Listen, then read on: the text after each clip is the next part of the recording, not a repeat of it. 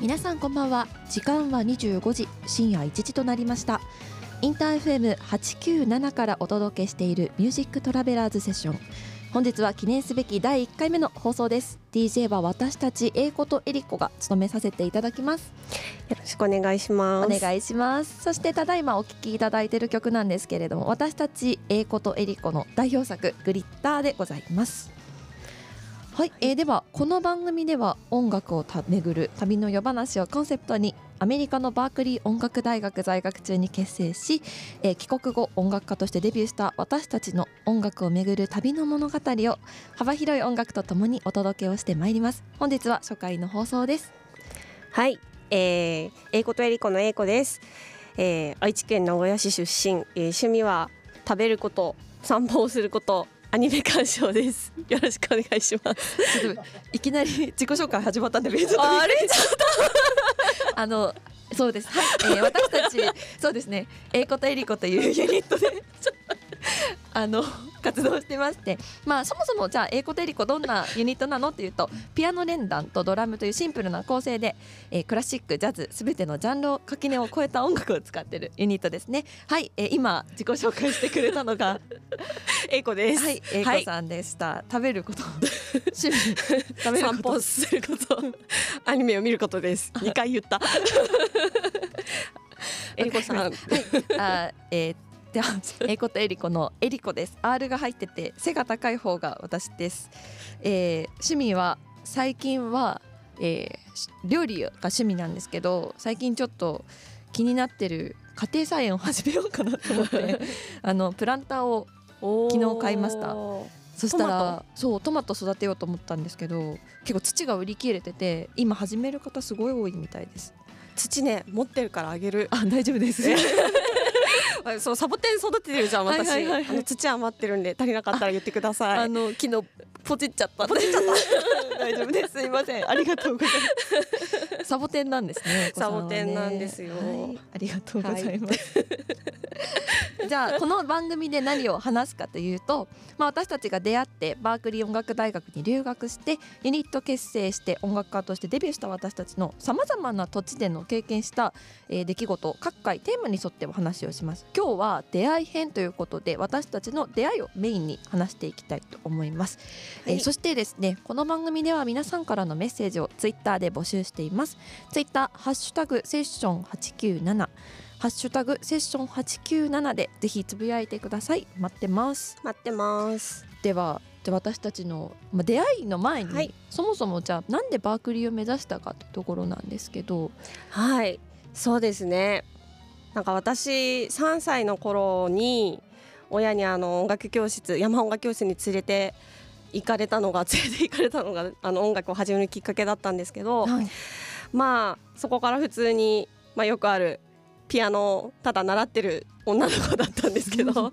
まあね中学校とか吹奏楽やったりとか、はい、サックス吹いたりとかね。大きいサックス吹いてたんですよ、ね、そうバリトンサックス吹いてたんですよ。そうそう。なんでバリトンサックスになっちゃったんですか？じゃんけんに負けたからです、ね、なっちゃったっていうとすごい悪いんですけどなんかほら 英語さん小さいからすごい大変そうそうなの。なんかサックスセクションに男の子がいたのにじゃんけんに負けて私が一番でかいサックスを吹く羽目になったんですけどまあねそんな感じでちょっとあのピアノ以外の音楽もやったりしてたんですがまあちょっとクラシックを真面目に勉強しようと思ってあの東京の武蔵野音楽大学というところに留学あ 留学してません進学してあのクラシックを勉強してたんですよ。で大学寮に住んでて同じ同室の先輩がすごいジャズをよく聴いてて、はいはい、でそこで初めてジャズをあ聴くようになって自分で CD を買いに行くようになったんですよジャズの。でそこで初めてなんかビル・エヴァンスとか、うんうん、キース・ジャレットとか、まあ、あとはクインシー・ジョーンズさんとかパット・メセニーさん。とか、まあ、ジャズの大御所の方の音楽に出会ってであすごいこの人たちなんでこんな音楽できるんだろうってなんかいろいろインタビューとか見てたら皆さん結構、まあ、多くのジャズミュージシャンがバークリーで勉強されてるのを知って、あどんなとこなんだろうなって思ったのが私はきっかけだったんですけどえりこさんどうだったんですか？私はなんかこうバークリーに行く前行くバークリーを目指すっていう前にそもそもなんかすごい留学したいっていう気持ちがずっとあって、なんかバークリーじゃなくても最初は良かったんですけどヨーロッパとかも考えてたんですけど、うんうん、なんかまああのジャズ勉強していくうちにバークリーがいいなと思って、バークリーに行くことにあ受けようと思ったんですけどその時に当時自分が3歳から習ってるピアノ教室に行ったら、その受付のおじさんに私3歳の頃から留学するって言ってたんですって。えー、すごくない？それ。留学したいってずっと言ってたよねって言われてそれは記憶にないんですけど、えごいなんか羽ばたきたい欲が強かった。すごいね。私3歳の時に留学っていう言葉知らなかったよ。留学っていうワードでは言ってないと思うんですけど、なるほどね。あの外かいねなるほどね。それは3歳の子供が私留学するって言ってたら、ね、語彙力。なんかすごいなと思って なるほど。なんかだとしたらもっと英語とか頑張ればよかったん で、ね、なんでなんですかね。なんかそれはちょっとわかんないですね。いやそうだったんだね。その話は初めて聞いた今日。ちょっと私もびっくりしました。じゃあ私たちの出会いがいつだったかというと。そうなんですよ。だからちょっとさっきの話に戻りますけど私がそうやってそのジャズを初めて聞いて、うんうん、バークリーっていうものが学校があるって知ってちょっとバークリーのことももっとよく知りたいと思ったからその卒業生がやってる音楽教室にまずは足を運んだんですよ、そしたらねえりこさんがいてす。ごいあの気の強そうな女の子がいるなっていうのが第一印象だったんですけど、ね、絶対言われるんですよなんか気が強そうって。絶対に言われる。あと性格が悪そうとか。それは思ってないよ。それは思ってないけど。怖そうとかそうまあそこでね2人ともあのバークリーの受験対策みたいなまあ普通にどんな学校なのかとか卒業してる、あの先輩にいっぱいお話を聞いていろいろあのね勉強してなんか二人で受験の前ねそう。ティータイムがねあります、ね、そうそうそう。なんか先生楽器を聞かせて私と英子さんのレッスンを毎回前後にしてくれてたんですよ。だから、レッスンが終わると英子さんが来てそうそうそうそう。入 れちょっとみんなでお話しして情報交換して、うんうんうん、すごい優しそうなお姉さんだなと思ったんですけど。いやでもそう実はあの私が本気でバークリーを受験しようって決めたのは本当にエリコがきっかけで、こんな若い子があの自力でねバイトしながらお金貯めて行こうとしてるのを聞いて最初はあの本当にバークリーってどんなとこなんだろうとかジャズを勉強しようぐらいの気持ちで私はそこの教室に行ったんですよ。そしたらもう意志の強い気の強い話を聞いてわす。ごいなこの子のパワーは。って私もなんか負けてらんないなじゃないですけどすごい勇気をもらって決断できたのが本当にこの時の出会いがきっかけなので私は。エリコと出会ってなかったらバークリー行ってなかったかもしれないいやでも私もあの時あの英子さんの情報収集力にびっくりした。いつもすごい調べてるんですよ。なんかそのそうだったっけ？そう。なんか私結構なんかバークリー行きたいっていう気持ちがすごい前に出てたけどじゃあそれに関わるなんかこうじゃあ受験のこととか行ってからのこととか全然分からなくて。で英子さんはなんかニューヨークに行ってたんですよね。そうそうそうそれで結構こうなんかアメリカ生活のこととかお金のこととかをすごい教えてもらいながらちょっと英子さんがいなかったら私はアメリカでのたれ死んでとか いやいやまたねこのアメリカに行くまでの間に私の印象がガラッと変わるエピソードがいっぱい まあ、えでも私結構アメリカに行くまでは英子さんのイメージってすごくしっかりしてる。なんか綺麗なお姉さんっていうなんかちょっと笑い声聞こえてくる大丈夫ですか？すみませんめっちゃ爆笑しちゃいました。ごめんなさい。そんな感じでしたけど。はい、じゃあねあのこの番組ではせっかくなので毎回私たち英子とエリコがそれぞれ影響を受けた楽曲を紹介していきます。初回は英子さんのセレクトです。じゃあ紹介をお願いします。はい。えー、ずっとクラシックをね演奏していたとさっきお話ししましたけれども、えー、楽譜通りの音を弾くことが絶対の世界であるクラシック音楽の世界から自分で一から音を作り出していく即興演奏や、えー、作曲の魅力を知るきっかけとなった曲です、えー、キース・ジャレットのアルバム「 Facing You」より In Front です。どうぞ。はい、キース・ジャレットの In Front をお届けしました。いかがでしょういかがでしたでしょうか、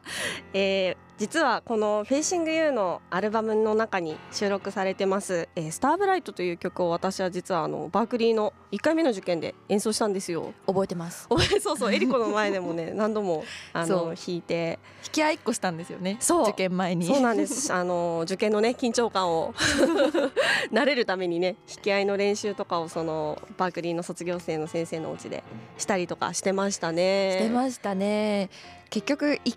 そう私たち2回全部でバクリを受験してるんですけど、うんうん、1回目はね結局なんかどういうものが出るのか、うんうんうん、受験に出てくるのかわからないから、はい、幅広く対策しましたよね。いろいろやったね。もう英語もそう受験なんですけどね、あの大きく2つに分けて、うんうん、実技試験と面接がありまして、うんうんうん、面接あまあ実技もそうだけど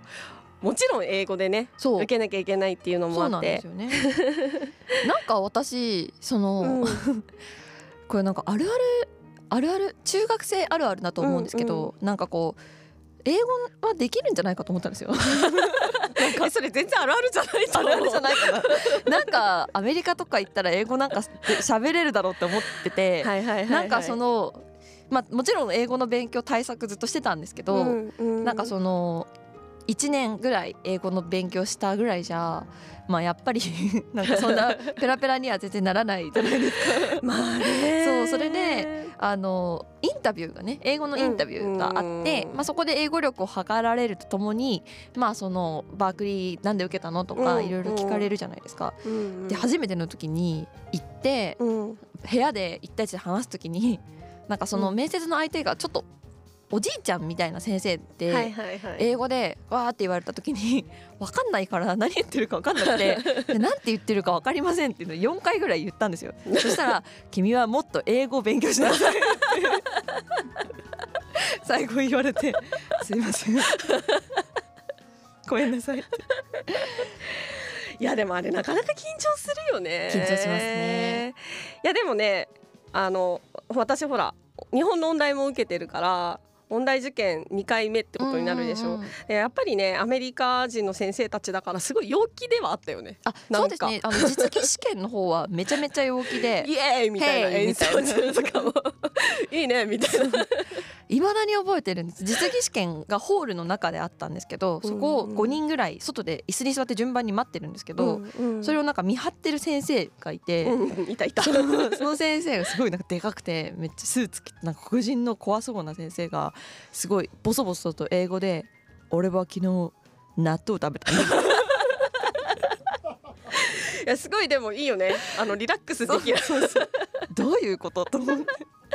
そうなんですよ。だから受験はそのわざわざアメリカからねバークリーから先生たちが日本にいらして、で試験も、え自由曲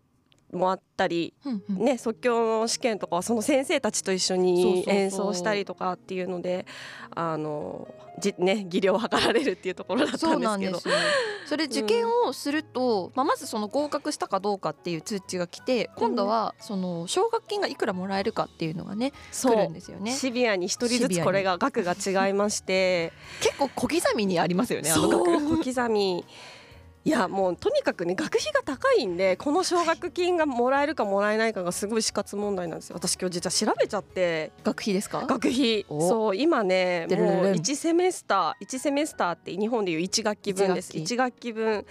えー、1万2860ドル。日本円だといくらだ？130万ぐらい？万ぐらい。ざっくりどんぶり勘定だけど。で大体まあ1年に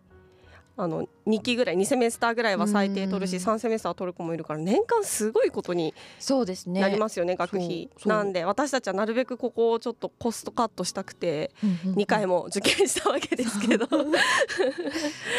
私も1回目はね半額ぐらいまでしか取れなくて。そうでしたね。なんか同じぐらいのね、額だったんですよね。なんか私たち2人とも自費であの学費を払っていこうって言ってたのでまあ、目指してたのはその満額奨学金だったんですけど、まあ、満額はなかなかちょっと遠くて 1回目が半額ぐらいでまあちょっとこれだと厳しいかなっていうことででバークリーの場合は1回受けて、まあ、そのじゃあ合格ってなった後はその後も無料で何回か受けることができるんですよ。それで2回受けようっていうのを決意して、で私が決めたらそれ英子さんからも連絡が来て英子さんも2回受けるって聞いてすごい、うんうん、もう超心強かったです。ねそれでね本当に同じタイミングで留学することができてね2回目もそう。2回目はねお二人とうもんなんかもうちょっと額が上がったのでいけるかもってなって それで同じタイミングで入学することができるなってうん私はすごい心細かったんで英子さんにあの一緒に住んでください いやそうね。いやでも私も本当に助かりました。なんかもう本当に学費もそうだけどとにかく物価が高いから家賃とかもとてもじゃないけどその日本のいわゆる一人暮らしみたいなのはうんなかなか難しいよね。ワンルームでいくらよ？10万円ぐらいする 向こうもっとするかな。しますよねね、多分ね。1000ドルじゃ済まないね。1000ドないですね。1500ドルとかするんで私たちはあのさらに音楽仲間を集めてルームシェアという形を目指したんですけど、ね。とんでもないところに住みましたよとねんでもなかったね。なんかもうボスあの なんだった？なんかボロボロのお家のなんか一軒家の2階部分を借りたんですよ。なんかあの中国の方が大家さんで、まあ、優しかったけどねなんか君たち女の子だから鏡プレゼントしてあげるとか言って お互いの部屋に1枚ずつ姿見をこう つけてくれたりとかはしたけど。それでなんかお金がなくて家具が全然買えなくてベッドがねまずエアベッドだったんですよねそう最初。20ドルぐらいでねあのプールのあの浮き輪みたいなのあの想像していただいたらいいと思うんですけど。なんかずっとこう浮いてるみたいな感じでちょっと酔うんですよね。いやベッドはまだまし机は私たち段ボールでしたから。段ボールであのうん自作して、あのダイニングテーブルみたいのを作ってあの生活そんな生活をね。そうですね。始めたわけですけど。いやでも大変なんですよね。その日本にいながらじゃあボストンに何日に行きますってなってもボストンの家を日本で探さなきゃいけないから、うんうん。そうすると基本的にはネットで探すんですけど、うん。ね詐欺とかがすっごい多いんですよね結構あのう友人とかは詐欺に遭ってました、うんうんなんか敷金払うだけ払って当日入れないとか、ね。どっか行っちゃうとかねあるんですよね。写真がで全部デタラメだったとかすごい多くて私たちも何件かいいなって思うのはあったんですけどそのなねあの、うん。ちょっと会ってからじゃないとっていうので、そうだから初めはねそのいきなり住むんじゃなくて Airbnb って今もありますけど、なんて言うんだろうね。普通のお宅にちょっと一部屋借りてじゃないけど1週間ぐらいそこにエリコと2人でタイタイの方の夫婦夫妻のお家に お邪魔になって。ちょっと怖かったの覚えてます？覚えてる覚えてる。他の部屋にまた違うカップルがいたんですけどすごいそのカップルが深夜にめちゃめちゃ喧嘩してそう。なんかなんかボコボコボコみたいな感じで。でねおふお風呂が共有じゃない？そうそうそうそう。なんか今言っていいのかなみたいな。そーっと開けたり。すごい怖い。そうめっちゃこうあったら嫌だなみたいな。ほとんど会ったことなかったけど同じ部屋に住んでた。のにでもその家すっごい綺麗だったんですよね。綺麗だったね。で私はやっとアメリカ生活に来たと思ってすごいそのなんかルンルンだったんですけど、うんうん。いざねうんうん自分たちが住むってなったらもう駅から徒歩何分ですかねあの15分。徒歩坂登って20分だ20よ分ぐらい行くすごいなんか。そう洗濯機もなくて20分あのコインランドリーまで歩いて 1週間ね洗濯物食べてね。あれはしんどかったですね。週に1回のイベントでしたもんね。みんなでこうコインランドリーに行く抱え日みたいな。て30分山を山を下るみたいなそう本当にそんな立地のお家しかちょっと私たちの経済力では住むことができなかったんですけど。家傾いてたしねなんか。家傾いてます。なんかこう、ま、丸いものを置くとコロコロコロっと転がってそうそうそう。ちょっと危ないところでしたねあそこはねなんかね。うんそうだね。なんか他にバークリーに行くまでの準備で大変だったことってあります？だからネットをさあの契約してなかったから w i f i をずっと探してたじゃん。そうだ。そうずっと w i f i がなくてでもその学校のいろいろ入学手続きみたいなのもしなきゃいけなくて毎回スターバックスに行かなきゃいけなくてずっとスタバにいたね。でもスタバも高いから私たちすごい貧乏だったんでなんか携帯をこうやって持ちながら w i f i w i f i スタバの前とかスタバの前とかでこっそり使いあダメダメだって言って。でもアメリカって結構 w i f i が飛んでるんですよね公園とかね。そうそう公共の公園とかにも飛んでるし。駅とかでも、ねそうそう。2人で w わ i f i を探しながらなんかいつかファインディング Wi-Fi っていう 曲作ろうっていう話をずっとしてるんだよね。結構印象深いその w i f i を探すっていうイベントが 作ろっかファインディング作ります？いいですね。どんな曲になるのかはちょっとわかんないんですけどさまよい続ける曲だからもうキーがめちゃめちゃみたいな。確かに。私得意分野であすそうですね。なんかこう出口がないみたいな。そうそうそう。英子さんは結局最後までファインディング Wi-Fi だったんですか？あずっとさファインディング w i f i 民でしたね。最後まで契約せずにあの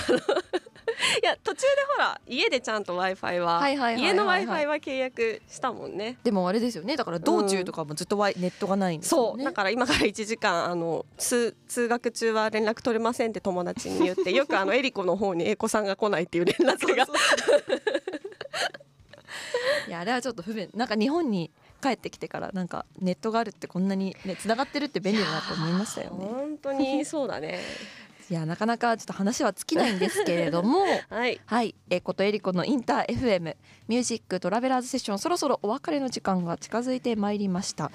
第1回目出会い編お楽しみいただけましたでしょうか？なんか出会い編からちょっと脱線しちゃったんですけど次回はですねいよいよボストン編でもっとですね詳しくアメリカ生活についてお話をしていきたいと思います。はい。えーこの番組では皆さんからのメッセージをツイッターで募集しています。私たちへのメッセージリクエスト曲などありましたらツイッターハッシュタグセッション897ハッシュタグセッション897でぜひつぶやいてください、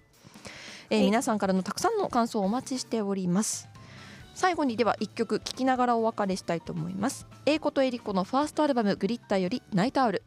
はい、この曲は私が、えーバークリーの先お話ししたオーディション用に作った曲を、えー、英子とエリコバージョンにして、えー作った曲です、えーぜひ聴いてください。